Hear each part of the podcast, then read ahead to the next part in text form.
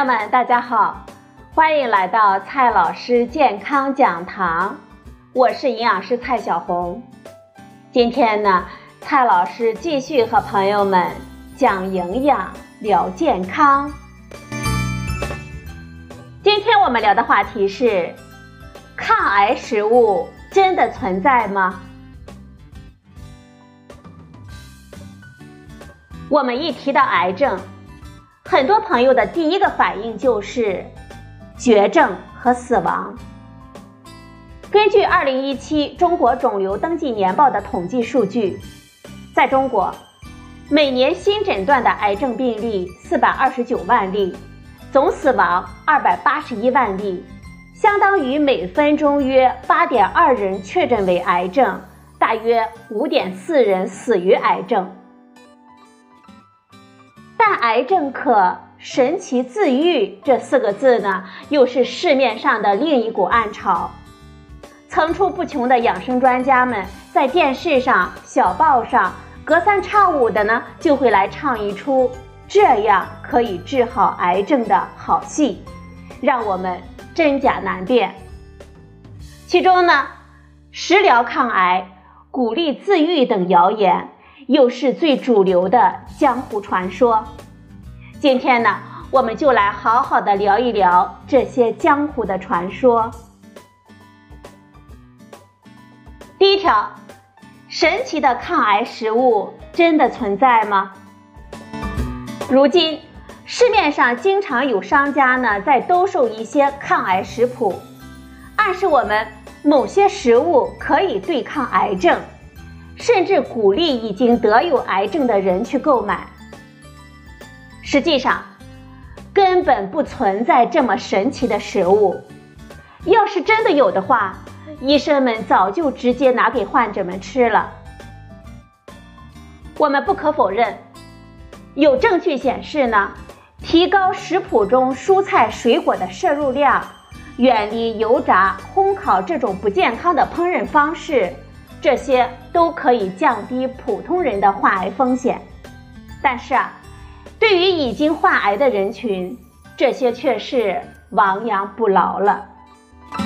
没有任何证据显示存在某种食疗或者是健康食谱能够提高癌症患者的生存率，增强癌症患者的营养，可以提高患者对传统治疗的耐受度。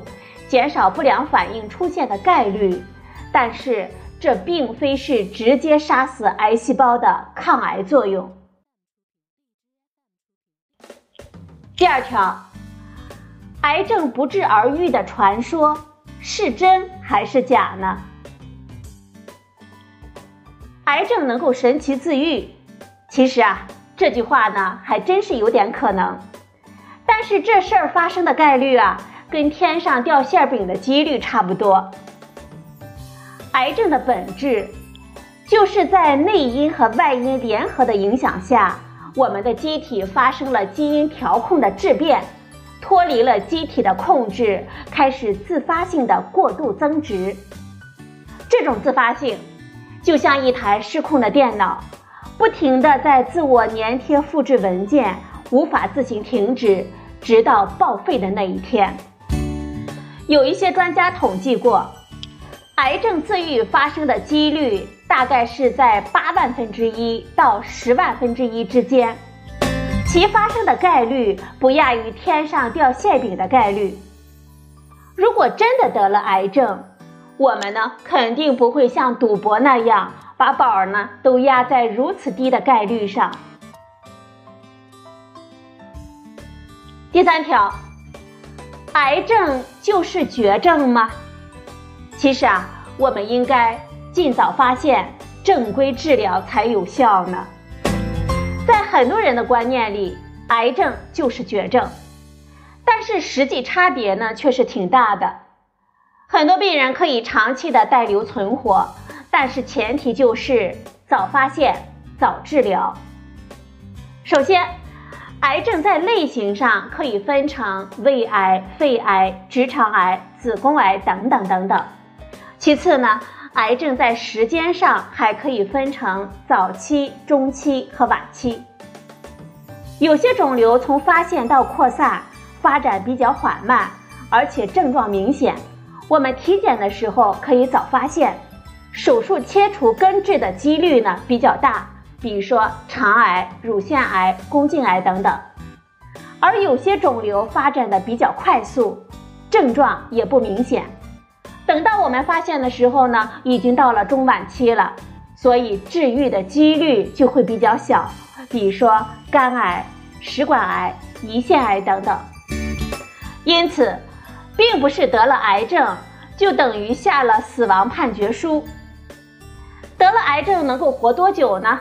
它和癌症的类型和发现的时间有直接的关系，所以啊，我们的筛查很关键。目前我们最常见的五种癌症的筛查方法呢是这样的：第一种是肺癌，它的筛查方式是高危人群每年一次的低剂量的 CT 筛查。高危人群是指。年龄五十五岁及以上的吸烟人群、有家族史的人群等等。第二种癌症，胃癌，筛查方式：四十岁以上的人群，每两年做一次胃镜的筛查。现在已经有胶囊胃镜了，非常的方便。高危人群有嗜烟酒者，年龄应该放宽到三十五岁。第三种癌症，食道癌。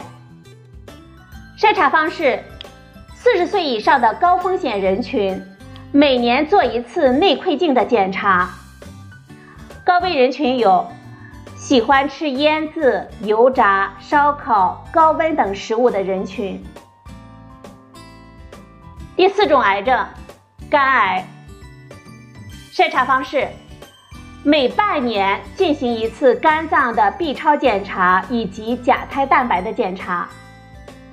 高危人群有：四十五岁以下的小三阳患者可以每年检查一次；乙肝大三阳的患者，或者是年过四十五岁的小三阳患者，应该定期的进行肝脏的专项体检，包括乙肝两对半、肝脏 B 超等等。第五种癌症，结直肠癌。筛查方式：粪便隐血试验结合肠镜检查。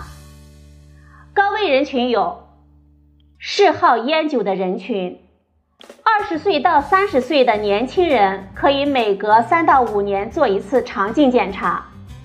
四十岁到七十四岁的中老年人，建议一年做一次粪便隐血试验。有肠胃疾病和饮食不良者，适当的增加筛查的频率。总而言之，癌症呢并不等于绝症，神奇自愈只不过是一些黑心的商家为了赚钱而打造的一种骗术罢了。